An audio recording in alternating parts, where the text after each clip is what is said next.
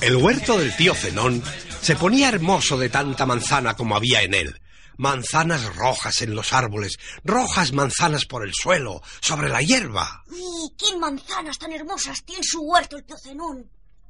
¿Y el caso que Manuel, el chico la tía Genara, entra en el huerto todas las noches y se atraca de manzana? Es verdad, sí, señor. Pero, pero no se lo digas a nadie. En la tapia hay un agujero. Yo como soy flacucho entro por el agujero y me como todas las manzanas que quiero. Aquella noche, el niño se fue al huerto del tío Zenón y por el agujero practicado en la tapia entró silenciosamente.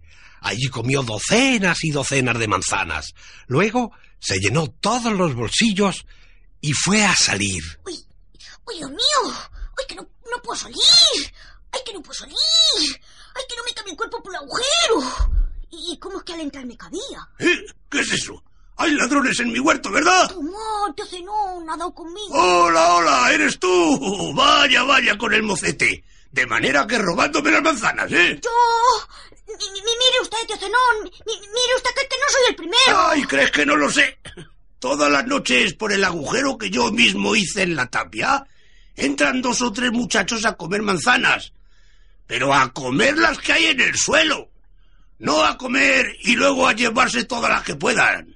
Eso solo lo has intentado hacer tú, avaricioso, holgazán. O, o sea, sé que si solo me hubiera comido unas pocas manzanas, usted no me hubiera dicho nada, tío Zenón.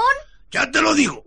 Pero tú, por avaricioso y ladronzuelo, te llenaste los bolsillos de manzanas y no podías salir por el agujero. Uy, uy, ¿me va usted a hacer algo, tío Zenón? Pues, mira, hijo, dos cachetes bien taos. No hay quien te los Que al ladrón hay que castigarle siempre.